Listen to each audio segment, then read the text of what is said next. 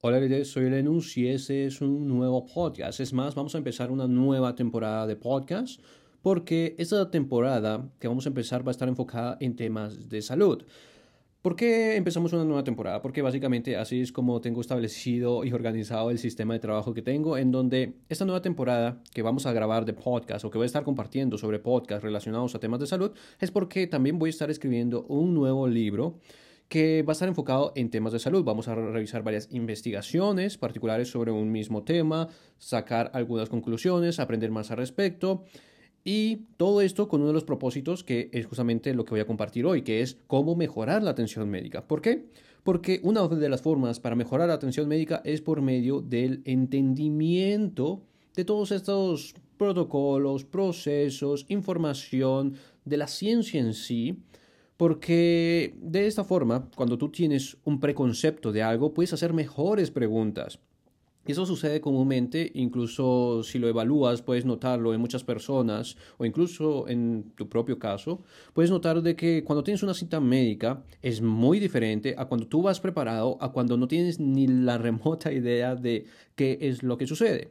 Por, para dar un ejemplo, supongamos que tienes un síntoma o que conoces cuál es tu condición, si has padecido de alguna enfermedad o de algún síntoma o de, de, alguna condición anteriormente, si conoces dicha condición al momento de hablar con el médico, con el doctor, con un nutricionista, con un psicólogo, con quien sea el profesional de salud, puedes incluso referir esas cosas y por lo tanto hacer preguntas más específicas diciendo, oye, yo, um, yo pasé por esto, uh, yo hice esto, etcétera, etcétera.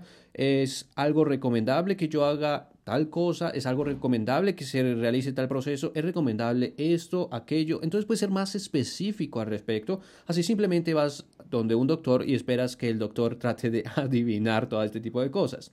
Por lo tanto, tener conocimientos te permite mejorar las conversaciones y particularmente en este caso de doctores, es decir, en un servicio médico, creo que es bastante claro por qué eso puede ser tan útil o puede ser tan importante.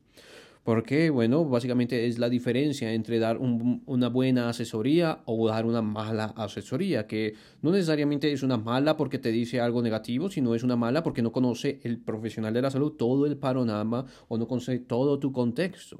Así que es importante, y esta es la parte de nuestra responsabilidad, es la parte donde nosotros deberíamos de aportar, porque después de todo, ¿quién conoce mejor nuestra vida que nosotros mismos? Y seguramente ya has escuchado esa frase de otros doctores.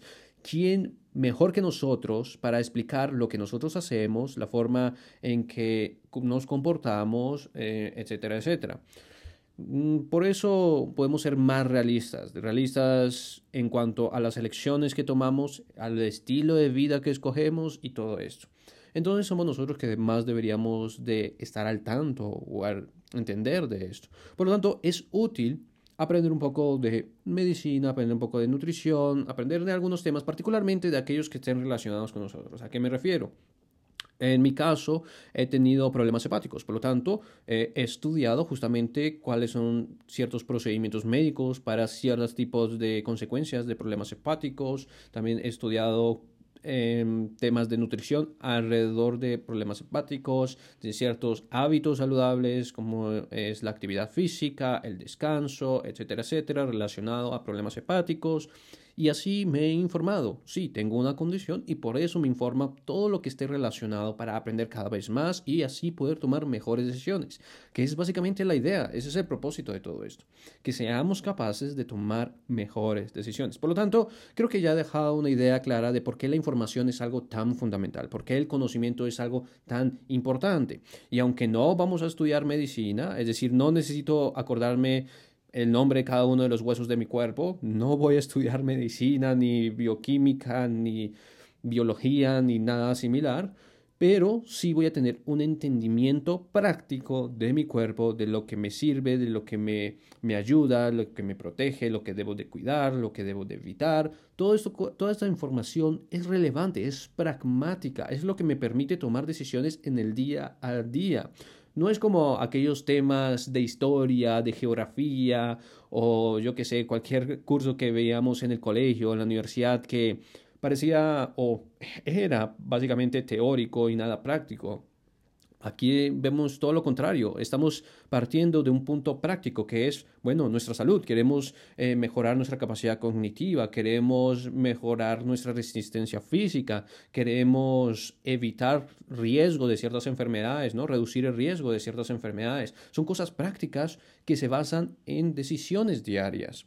Entonces, es algo exageradamente práctico, es algo exageradamente útil, es algo que vamos a aplicar en cada uno de los días de nuestra vida por lo tanto, es un conocimiento que vale la pena invertirle un poco de tiempo para aprenderlo, para estudiarlo, para investigarlo.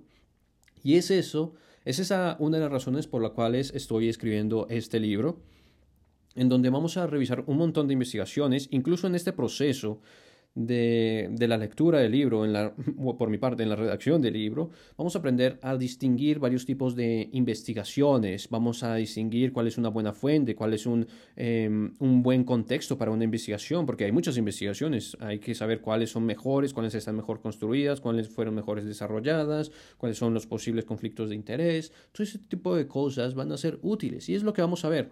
Solo que en el libro no voy a hacerlo, no es, no es un libro que estoy escribiendo para médicos, ¿no? Es un libro que estoy escribiendo para personas como yo. Yo no soy un médico, no soy un profesional de la salud, no soy nutricionista. Es un libro que escribo para personas como nosotros que podamos tener una conversación, una conversación al respecto y esa es, y esa es la clave. Y lo importante de lo que yo estoy escribiendo en el libro, incluso en el, libro, en el libro, lo primero que explico y digo es justamente esto. Y es que dejo en claro, en primer lugar, no soy un profesional de la salud, por lo tanto no estoy dando recomendaciones eh, en medicina, o sea, no estoy dando recomendaciones puntuales para un caso específico, sino que estamos revisando información para adquirir conocimiento. Y el propósito de adquirir ese conocimiento es mejorar nuestras conversaciones con aquellos profesionales de la salud que nos vayan a ayudar a tomar mejores decisiones. Entonces, la próxima vez que tú vayas donde un profesional de la salud, sea un nutricionista, psicólogo, médico o lo que sea, eh, la próxima vez que vayas con algún profesional de la salud, vas a poder llegar con ese profesional de la salud, eh, compartirle todas tus dudas de aquellas cosas que ya estudiaste, que revisaste, poder aclarar ciertos temas y en conjunto, tanto por tu parte, con la responsabilidad que tú tomaste, como la parte del profesional de la salud, con su experticia, con su conocimiento, puedan tomar una decisión que sea la decisión más sabia, que sea la decisión más prudente para tu caso específico. Porque puedes notar de que, dependiendo del caso, las recomendaciones pueden ir variando. Por eso digo que no te voy a dar una recomendación. Es más, no existe un profesional de la salud que dé una recomendación pública puntual eh, ¿A qué me refiero con eso? Que cuando un personaje público escuchas que dice, ah, sí, em, eh, tal alimento es bueno para esto, ah, sí, el ejercicio es bueno para esto, eh, etcétera, etcétera, lo está haciendo son recomendaciones generales. Esto también lo explico en el libro, y es que son recomendaciones generales. Significa que cuando esa persona está hablando sobre eso, no está pensando sobre Ana no está pensando sobre Pedro y sus condiciones físicas, no está pensando sobre eh, Laura y mm, yo qué sé, su accidente o sus deficiencias nutricionales, no está pensando en una persona en particular, no, está pensando en una población general.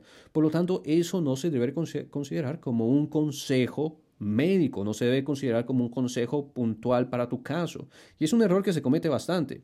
Seguramente eh, más adelante estaré hablando un poco más de eso en los próximos podcasts porque en los próximos podcasts, todos estos podcasts que voy a estar lanzando, mm, si no me equivoco, los próximos seis podcasts, están justamente todos escritos o declarados justamente en el prefacio del libro, porque he querido abarcar con cierta cautela y precisión todos estos puntos antes de empezar las investigaciones. Así que más adelante estaremos viendo las investigaciones, pero por ahora es importante tener en cuenta cada una de esas cosas que estoy mencionando, particularmente la de este podcast, que es adquirir información, es decir, tener una preparación para ir donde un médico. Porque no puedes esperar de que, bueno, delegar responsabilidades a otras personas. Es importante que nosotros tomemos responsabilidad de nuestra salud. Bueno, eh, creo que eso es básicamente la idea que quería dejar, que es exageradamente importante y aplica para cualquier ámbito, como ya dije, puede ser con, frente a un psicólogo, que, puede ser frente a un nutricionista. Incluso em, recientemente fui a un examen de optometría y aún en esos exámenes de optometría puede mejorar la conversación, hablar sobre ciertas condiciones, sobre ciertas recomendaciones, sobre probabilidades, sobre si para mi caso es mejor esto o aquello, pero la razón por la cual pude preguntar sobre estas cosas es porque ya me había educado desde antes. Así que, como puedes ver, es otro ejemplo de por qué es importante estar preparados. Por eso es importante estar un poco educados.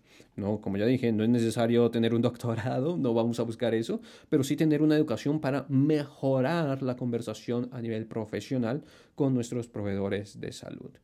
Dicho eso, finalmente no olvides cuidar tu salud, de seguir aprendiendo y nos vemos en un próximo podcast. ¡Chus!